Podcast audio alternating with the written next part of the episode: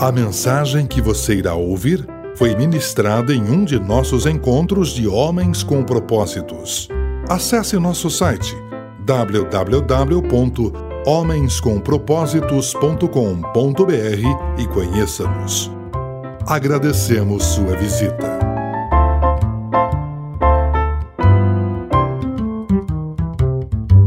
Muito bem, texto de hoje, Mateus 15, 21 a 28.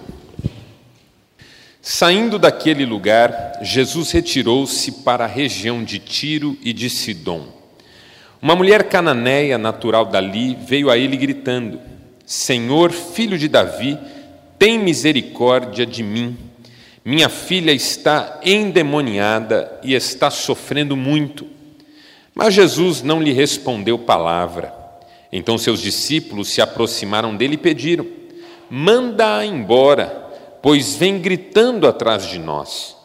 Ele respondeu: Eu fui enviado apenas às ovelhas perdidas de Israel. A mulher veio, adorou-o de joelhos e disse: Senhor, ajuda-me. Ele respondeu: Não é certo tirar o pão dos filhos e lançá-lo aos cachorrinhos. Disse ela: Sim, senhor, mas até os cachorrinhos comem das migalhas que caem da mesa dos seus donos. Jesus respondeu: Mulher, grande é a sua fé, seja conforme você deseja. E naquele mesmo instante, a sua filha foi curada. Até aqui. Esses dias eu me deparei com essa frase. E como eu creio que tudo tem um propósito, me pareceu que ela me foi dada para apresentar aqui. Quando nada acontece, há um grande milagre acontecendo que não estamos vendo. Bonita, não é? Guimarães Rosa quando nada acontece, há um grande milagre acontecendo que não estamos vendo. Esse texto que nós lemos talvez seja dos mais constrangedores de todos os evangelhos. Se nós nos juntássemos para inventar uma história a respeito de alguém bom, capaz de fazer milagres, ajudar pessoas, atender de órfãos a viúvas, de pequenos a grandes, de gente importante a gente para quem ninguém dá valor. Se nós nos juntássemos para escrever essa história e tivéssemos convicção de que ela seria sobre alguém que seria chamado Filho de Deus, que teria todas as qualidades desejáveis de uma pessoa que todas pudessem admirar e amar, certamente uma história como essa não entraria no nosso roteiro. Se alguém dissesse, olha, e se a gente contasse de uma vez que uma mulher desesperada por causa de sua filha veio correndo atrás dele e ele fingiu que não era com ele? E se nós inventássemos sobre um dia em que essa mulher finalmente conseguiu chamar a sua atenção, parar na frente dele, pedir ajuda, mas ele respondeu que não é certo deixar de atender os filhos para atender os cachorros. Eu tenho certeza que todos os demais diriam: você ficou louco. Você não entendeu a nossa história. Você não entendeu onde a gente quer chegar. Você não entendeu o que a gente está escrevendo. Essa é a razão pela qual eu digo que essa história só está na Bíblia porque ela é verdadeira porque se não fosse, não entraria. Essa é uma das provas de que Jesus não pode ser inventado. que nenhuma mente criaria um roteiro tão complexo e às vezes tão contraditório. Essa é daquelas histórias que você só entende quando você olha e fala: não, tem que ter um propósito aqui. Tem que ter uma razão para isso. Tem que ter uma informação para além do que os olhos podem ver.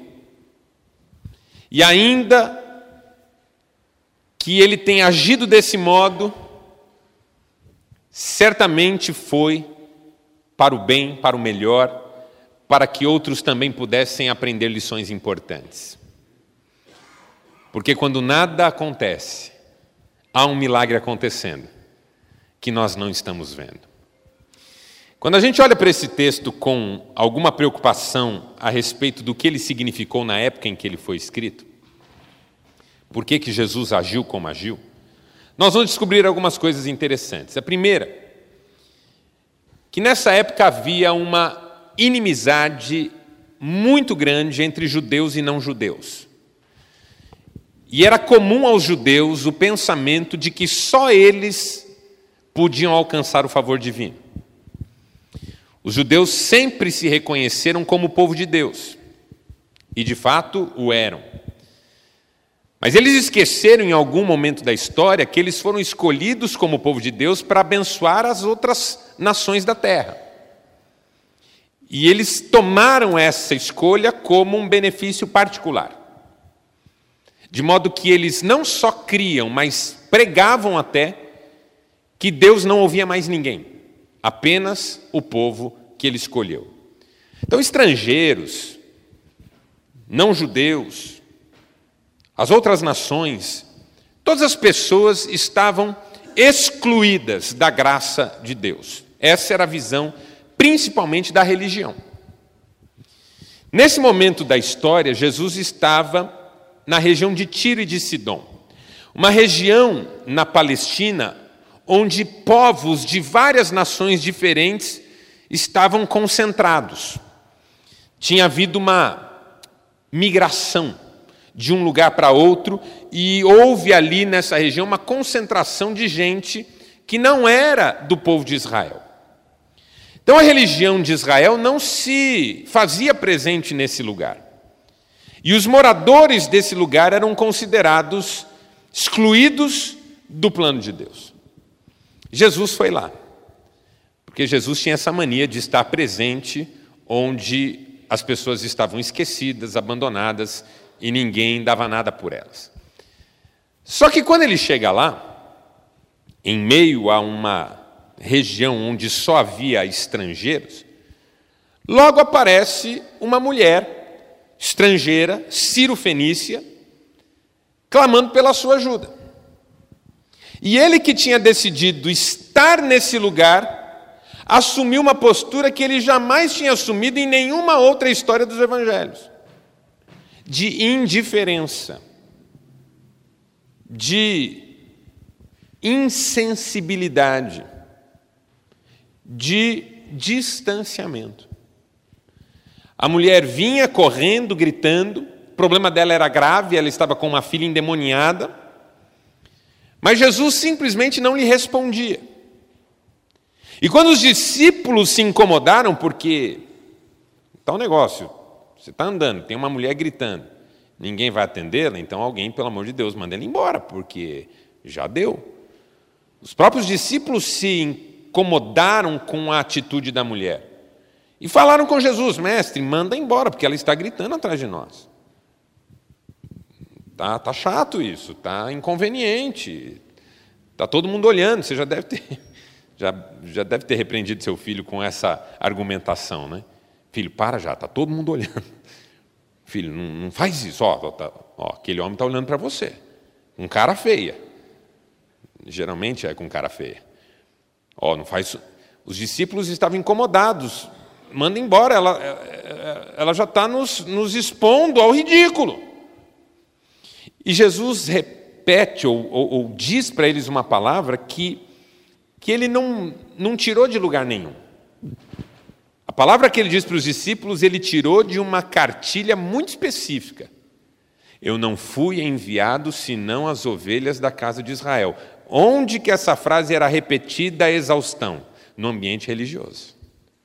O dia que o Messias vier, ele virá para nós e não para os outros. O dia que ele vier, ele virá, virá para os judeus e não para os gentios. O dia que ele vier, ele salvará a nós e castigará todo o resto do mundo. Essa era a fé da época, no ambiente religioso. Jesus saca essa frase da cartilha religiosa e diz para os discípulos. Eles ficam chocados com essa frase. Porque eu não sei se você já sentiu isso. Às vezes eu não consigo enxergar um defeito meu, mas quando ele fica evidente na outra pessoa, tudo fica claro. Vamos imaginar que você seja uma pessoa espalhafatosa, como dizia a minha mãe. Fulano é espalhafatoso. Gente assim, muito aberta, fala muito alto, gesticula muito aberto. Pessoa chega, todo mundo nota que ela chegou. Não tem gente que é assim? A pessoa chega, todo mundo nota que ela chegou. Imagina que você seja uma pessoa assim. Aí, de repente, chega um igualzinho. Até você que é assim, estranho. Você que fala alto, mexe, agita, chama atenção, olha para o do lado e fala assim: olha aquilo lá. Aparecido pouco, hein?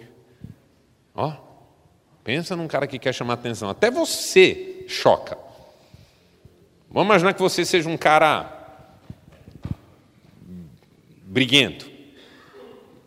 Tudo estoura, estoura com facilidade. De repente você conhece um que também é assim. Até você fica impressionado, fala assim, rapaz, aquele cara lá, você precisa de ver, estoura por qualquer coisa. Tem até uma frase que as nossas avós diziam que você já deve ter ouvido. O roto falando, o roto falando do rasgado. Vocês nunca ouviram isso? Rapaz, isso é da minha época. Não, mas nem ele sabe. O Radamés falou o roto falando do roto.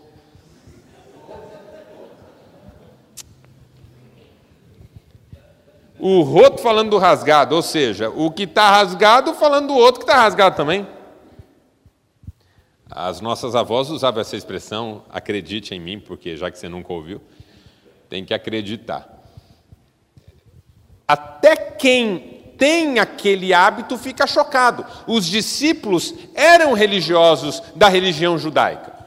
Eles estavam acostumados com esse tipo de fé, de crença, mas a hora que eles veem Jesus se comportar assim, choca. Quer dizer que é assim que a gente se comporta? Quer dizer que é assim que a gente age? Quer dizer que é assim que a gente é? Quer dizer que a nossa religião se transformou nisso, uma fábrica de gente fria, indiferente, que não se sensibiliza com ninguém? que não abraça ninguém, que não atende uma mãe que está chorando pela sua filha. Foi nisso que nós nos tornamos. Quando você vê do lado de fora, fica mais fácil entender o lado de dentro. Às vezes, você precisa trabalhar para um chefe nojento para pensar um pouquinho sobre se você não vinha sendo um chefe nojento para os seus chefiados. Às vezes você precisa sofrer com um médico frio que nem olha no seu olho e te atende de qualquer jeito num consultório, para perceber quão importante é olhar nos olhos das pessoas, atendê-las com um sorriso e ouvi-las naquilo que elas estão precisando. Às vezes você precisa ser submetido a uma situação para poder perceber o quanto ela é grave. Jesus fez isso com os discípulos. Ele não fazia nada por acaso ele imitou o comportamento de um religioso da sua época para mostrar o quanto a religião não serve para nada se ela estiver distanciada do amor de Deus. Os discípulos olharam e falaram: Meu Deus, é assim que um religioso age. É assim que um religioso faz. E ele é tão duro que nem uma mãe que pede misericórdia por uma filha que está sofrendo na mão do diabo toca o coração dele. Maluco, não é? Mas essa mulher não se deixa abater. Porque por mais que Jesus tenha assumido o papel mais forte e os discípulos tenham ficado chocados, essa mulher é incrível. Essa mulher é extraordinária. E essa mulher não sai sem o resultado que ela precisava. E não só ela recebe o que ela buscou, como ainda ouve de Jesus uma frase que para mim é espetacular: Mulher, grande é a sua fé. Que fé que é essa, hein? Que fé que é essa? Porque eu quero. Eu quero essa fé, que até aos olhos de Jesus é grande. A pergunta que não quer calar, essa é uma tela que retrata exatamente essa cena. E eu não usei para a gente falar sobre isso. O que fazer quando parece que Deus não quer atender? Porque é disso que se trata. Essa mulher gritou, correu, se ajoelhou, e até a última hora Jesus foi frio com ela. E em todo o tempo deu sinais de que não ia ajudá-la. Já aconteceu com você de, de recorrer a alguém que você tinha certeza que ia te ajudar, e toda vez que você recorreu à pessoa, a pessoa só fez você sentir que no que dependesse dela, pode ir embora que não vai sair nada daqui não. Nem olhar no rosto, nem dar uma palavra, nem abraçar, nem dizer, ó, oh, não sei o que fazer, mas pelo menos uma oração vou fazer por você, nada. Uma indiferença, uma frieza. Até o último minuto, Jesus foi frio com essa mulher. Deu todos os sinais de que não ia atendê-la. E aí? O que fazer nessa hora?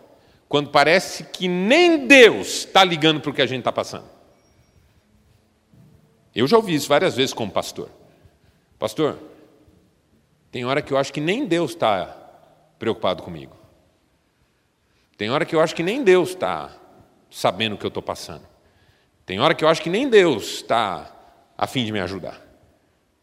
O que fazer quando parece que nem Deus está a fim de te ajudar. É isso que essa mulher nos ensina. E a lição, a primeira lição que essa mulher me ensina, é que eu preciso de uma fé que vença a autoconfiança. Essa é a primeira lição. Rejeite a autoconfiança. Por quê? Porque você concorda comigo que essa mulher tentou de tudo antes de procurar Jesus? Primeiro, ela é mãe. E mãe faz de tudo. Mãe faz de tudo. Mãe, mãe não sai atrás da última opção sem tentar a primeira, a segunda, a terceira, a quarta, a décima. Até porque o preço que ela pagou para ir atrás de Jesus, nessa época em que ela viveu, foi alto. Estrangeira, ela sabia que os judeus não davam muita confiança. Mulher, ela sabia que havia uma barreira entre homens e mulheres nessa época. Tanto que aquela mulher que se aproxima de Jesus e toca nas vestes e fica curada de uma hemorragia, tem medo de dizer fui eu quando Jesus pergunta quem me tocou. E ele fica insistindo: quem me tocou? Quem me tocou? Pedro fala: todo mundo, porque a gente está apertado aqui na multidão. Não, não, alguém me tocou de modo especial. Essa mulher demora para dizer fui eu. Por quê? Porque ela correu risco. Ela, mulher, tocou um homem, ela, doente, tocou um homem são. Do ponto de vista da religião, ela estava infringindo uma série de normas. Essa mulher tinha mais motivos para não procurar Jesus do que para procurar. E quando você tem muitos motivos para não fazer algo, você tenta tudo antes de fazer isso. Se um cara fala assim para você, rapaz, você vai ter que confessar para sua esposa essa situação que você está. Vamos imaginar, vamos imaginar a situação que nunca ninguém passou, mas vamos imaginar.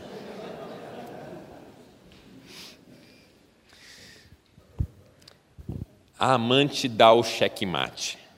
Você não contar, conto eu. E com requinte de crueldade. Vai contar na frente dos filhos, no dia de Natal, essas coisas. Aí você vai procurar um amigo. E o amigo fala: É, rapaz, você vai ter que contar. Você vai ter que, antes dela contar, você vai ter que contar, porque se ela contar vai ser pior. Você vai ter que sentar com a sua esposa e contar. Fala a verdade, nessa hora, plano B, C, D, E, F, G, H, até Y, que você nem conhece no alfabeto, passa na sua cabeça. Não, acho que eu vou fazer o seguinte, acho que ela está querendo mais atenção, eu vou, eu vou tentar melhorar o meu atendimento lá do outro lado, e aqui eu vou ver se eu vou preparando. Ou seja, tudo que for possível fazer para não ir direto aos finalmente, eu vou tentar. Por quê? Porque o que se está exigindo de mim é muita coisa. É muita coisa. Eu, eu, eu, eu quero tentar, eu quero tentar soluções menos drásticas. Uma coisa bem menos bem menos, bem menos inventada, porque essa aqui foi muito inventada, ninguém se identifica com isso que eu falei.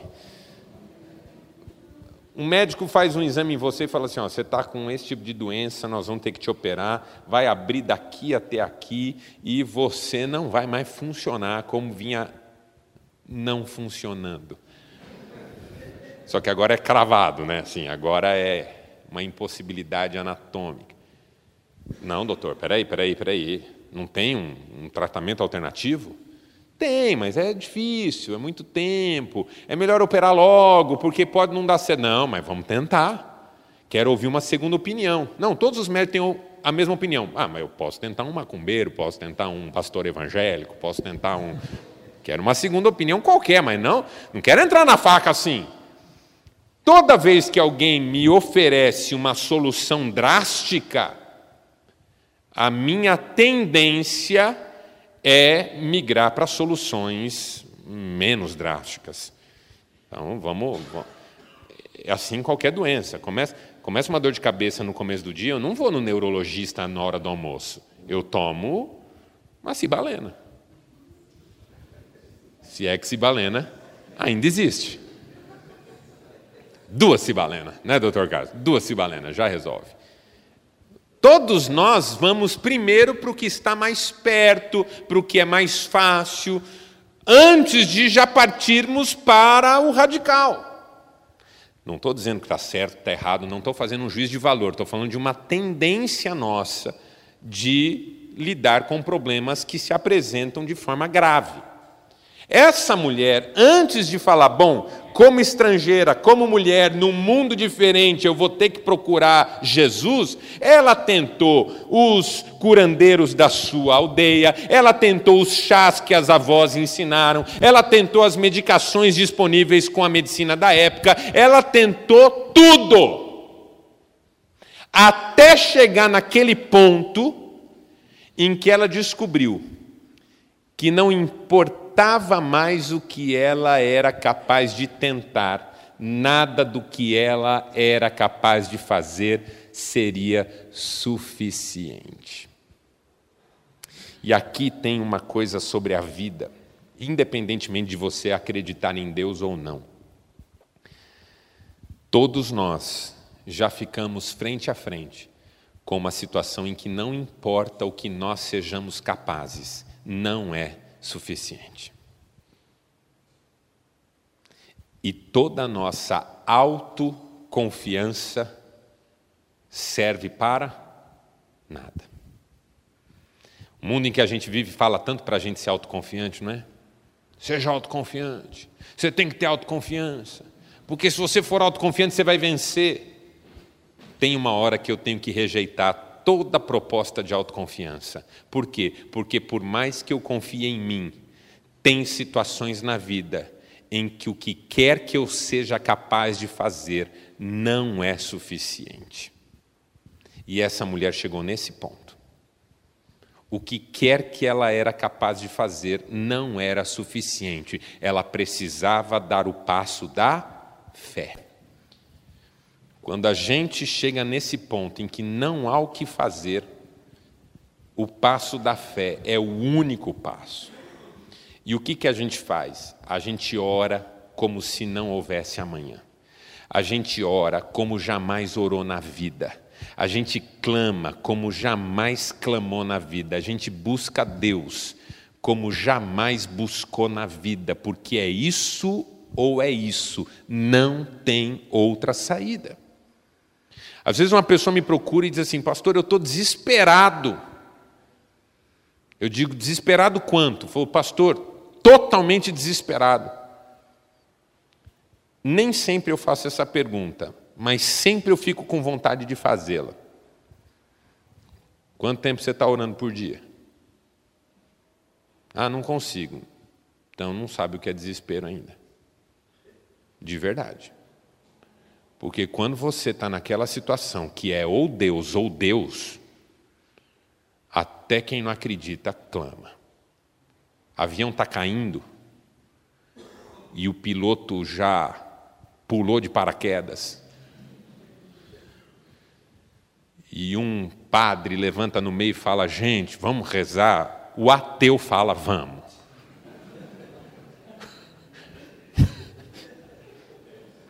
É nós. Vamos dar a mão. Joelha todo mundo. Se cantar a música, ele canta. Ele não sabe a letra, mas ele inventa. Por quê? Porque é nessa hora que a gente percebe que ou a gente acredita ou a gente entrega os pontos, porque não há na nossa mão nenhuma alternativa. Esses dias uma moça falou para mim, Marcelo, eu eu estou doente, eu estou sozinho, eu estou sem dinheiro, eu estou sem trabalho. Eu falei, você precisa transformar essa fase da sua vida numa oportunidade de conhecer a Deus.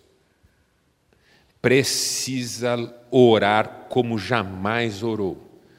Se Deus existe e tem um plano para você, essa é a hora de você descobrir isso. Não tem outra hora. Não tem outra hora. Se na hora do supremo desespero você não buscar a Deus, vai buscar quando? Não é sobre a importância de você orar que eu estou falando, é sobre o fato de que quando você não tem mais para onde ir, você ora. Ninguém precisa te dizer isso. Porque ou é Deus ou é Deus. Eu não tenho mais saída, eu não tenho mais o que fazer. Foi o que essa mulher fez. É Jesus a minha saída? É Jesus a minha saída. Mas ele pode não te atender. É Jesus a minha saída. Mas ele é homem, você é mulher. É Jesus a minha saída. Mas você é estrangeira e ele é judeu. É Jesus a minha saída. Mas pode ser que ele não responda como você está querendo. É ele a minha saída. Tem uma hora que não importa quais objeções possam ser levantadas. Esse é o único caminho que eu posso trilhar. E essa é a fé que eu preciso. Que jogue a minha autoconfiança no ralo e me ensine de uma vez por todas a colocar minha confiança em quem realmente pode fazer alguma coisa na minha vida. Essa é a primeira lição que eu aprendo com essa mulher. Segunda,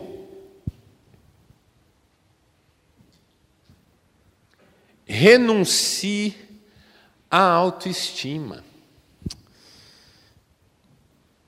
É uma coisa complicada porque autoestima é a estima que eu tenho por mim. Uma vez alguém falou assim: Marcelo, se eu não gostar de mim, quem é que vai gostar? Bom, duas coisas. Primeiro, que você é incapaz de gostar de si mesmo se olhar para si mesmo com realismo. Tem gente nesse mundo que não gosta de você, certo? Pode ser totalmente por culpa da pessoa, porque você é um querido, pessoa maravilhosa, nunca fez mal para ninguém, mas tem gente nesse mundo que até o diabo acha que é ruim. A pessoa não gosta de você. Ela olha para você e fala: Não, não gosta. Essa pessoa que não gosta de você de graça não sabe da sua história a metade, não sabe dos seus defeitos a metade. A única pessoa que sabe tudo isso sobre você é você. Minha mulher convive comigo há 25 anos. Uma vez eu preguei numa igreja, terminou o curso, o pastor falou: ah, vamos lá na porta para você cumprimentar as pessoas. Eu fui. Cristiane estava comigo, ela foi junto. Aí vem o povo lá, cumprimenta tal. Aí veio uma senhorinha assim, uma jovem senhora, não uma senhorinha, uma jovem senhora. Devia ter uns dois, três anos mais que eu. Mas assim, espalhafatosa. E ela veio, Cristiane do meu lado, ela veio e falou assim: Pastor, que palavra, que coisa linda, nossa, como eu gostei. De... Pastor, eu queria te levar para minha casa. Falei, agora azedou. Minha mulher aqui já vai reagir.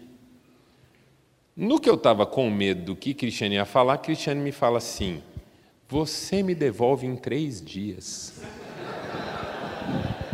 Falei, ô, ô, ô, ficou maluca? Que raio de palavra foi essa? Aí riu a Cristiane, riu a mulher, eu ri, sem graça, com aquela sensação de retardar. Mas minha mulher conhece meus defeitos, mas não conhece todos. Não convive com a verdade na sua plenitude, porque essa só eu conheço. Então, assim, se eu depender de mim para gostar de mim, vai ser complicado. Se eu não gostar de mim, quem é que vai gostar? Aí vem a segunda informação: Deus. Porque o outro que sabe tudo a meu respeito, além de mim, é Deus. E a Bíblia diz que Ele me ama do jeito que eu sou. Então, esse negócio de autoestima só serve para a gente se ofender. Para que serve a autoestima? Para você ficar ofendido com todo mundo, que não te trata do jeito que você acha que merece ser tratado. Tem um momento na vida da gente em que Deus nos permite ir ao nível mais baixo de autoestima até zerá-la. E foi o que ele fez com essa mulher. Todo mundo que procura alguma ajuda supõe lá no seu interior que em algum ponto aquele que pode ajudar vai considerar alguma coisa boa que quem precisa de ajuda tem para mostrar. Então, por exemplo, você vai falar com aquele seu amigo de longa data sobre o dinheiro que você está precisando. Lá no íntimo você fala assim: não, ele vai me emprestar porque, nossa, a gente é amigo há tantos anos. Nossa, quando ele teve aquele problema lá com o filho, eu dei uma força tão grande. Nossa, aquela vez que a mulher dele perguntou onde ele estava, eu falei que estava na minha casa dormindo. E que eu não ia acordar porque estava meio doente, mas que ela podia ficar tranquila, que ele estava em casa. Só não deu tão certo porque os outros cinco amigos que ela ligou falaram a mesma coisa.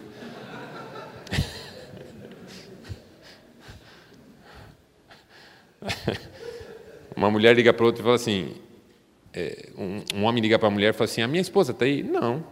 Não, mas ela foi que está aí. Aqui não. Será que aconteceu alguma coisa? Agora, uma mulher liga para um homem e fala: Meu marido está aí. Por quê? Não, porque ele não está aqui em casa. Está aqui sim. Então chama ele. Agora não dá. Ele está no banheiro, mas assim que ele sair, eu peço para ele te retornar. Homem tem esse tipo de amizade que a mulher não tem. Uma coisa espiritual.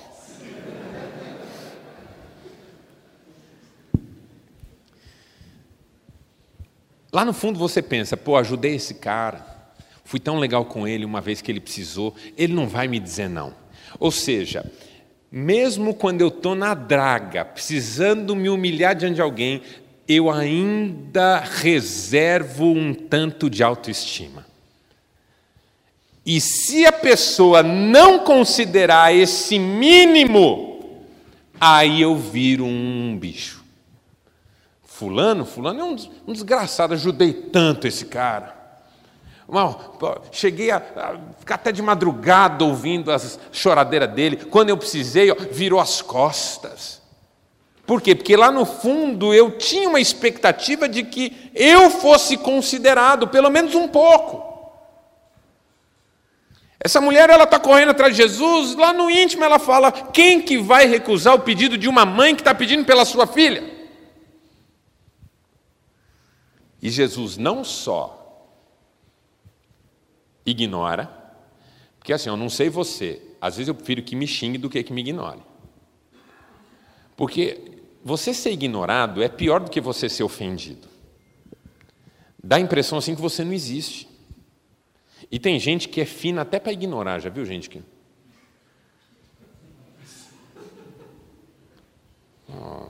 Quanto mais fina a pessoa é, mais, mais dói. Não, não, não pode me ignorar. Seu, seu filho que te ignora, você quer matar ele. Passa com ele, filho, filho, filho, vai. Ô oh, filho. Aí ele volta, ô oh, filho, pá. Eu estou falando, eu estou falando com as paredes. Ô filho, vem cá agora, eu vou arrebentar a sua cara. Não ignora, não. Que história é essa de me ignorar? Sou teu pai, rapaz. Ser ignorado é muito difícil. Jesus ignora.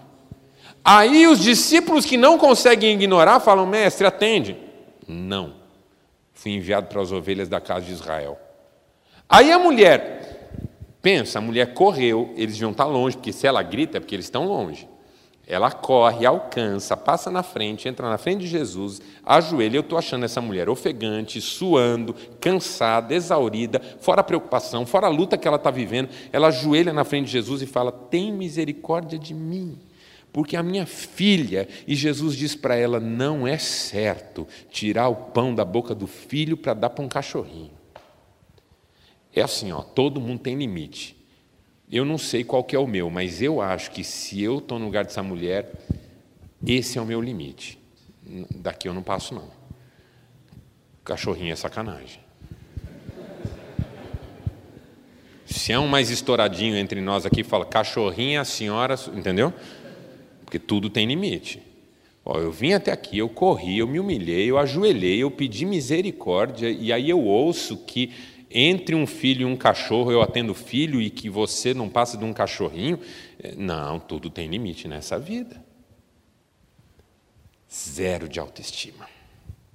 Se você está achando que Deus tem alguma razão para te abençoar que não seja graça, vai se decepcionar.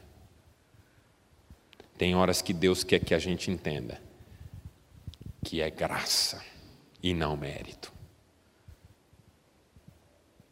E aí vem a terceira lição, que eu acho a mais impressionante de todas. Recuse a autocomiseração. Veja, nem autoconfiança, nem autoestima, nem autocomiseração. O que, que é isso? Vitimismo. Se eu sou essa mulher e eu sou vitimista, eu sou vitimista. Eu sei que eu sou vitimista porque quando Cristiane fala comigo de qualquer jeito, não só eu me indigno, como eu ainda fico fazendo menção à minha indignação durante muito tempo. Como? Eu bato uma porta ou outra, dou aquelas bufadas de homem, sabe?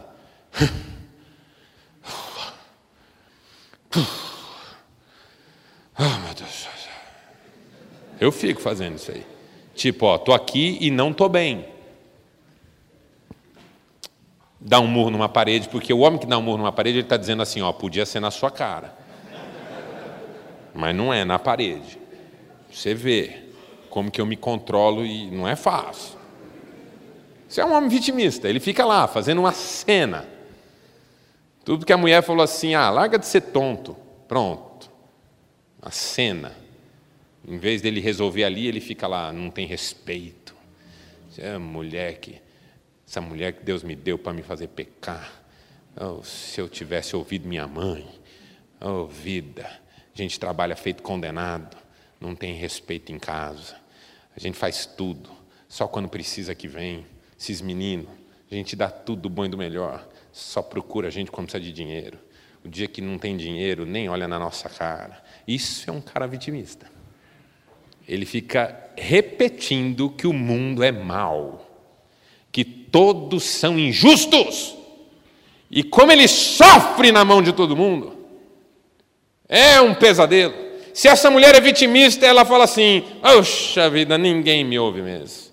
Olha, tem hora que é melhor morrer do que precisar dos outros.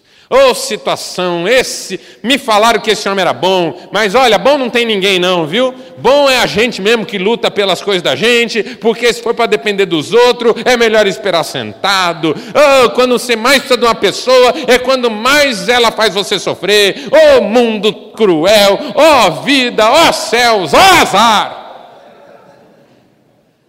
Você é vitimista.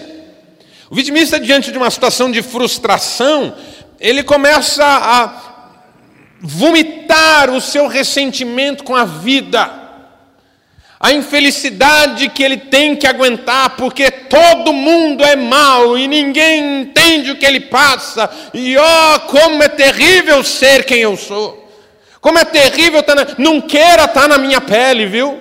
Olha, não queira ter uma família igual a minha, viu? Olha, não queira passar pelo que eu estou passando, viu? Esse é o vitimista. Ele é o sujeito mais desgraçado do mundo. Ele olha para você diz assim: rapaz, o universo conspira contra mim. Esse é o vitimista. Se essa mulher é vitimista, ela fica lá. Você viu, filha? A filha nem está lá. Mas ela fica: Você viu, filha? Eu tentei. Mas nesse mundo só tem gente coração duro. A gente não pode contar com ninguém nessa vida. Filha, me perdoa, viu, filha? Eu, eu quis muito, mas não deu, não, viu, filha? Ela ia ficar chorando lá e se autocomiserando. Ia se afundar na sua própria tristeza e ficar ali pensando que tudo seria diferente se o mundo inteiro fosse diferente. Mas louvado seja Deus, essa mulher não é uma vitimista não se, auto, não, não se autocomisera.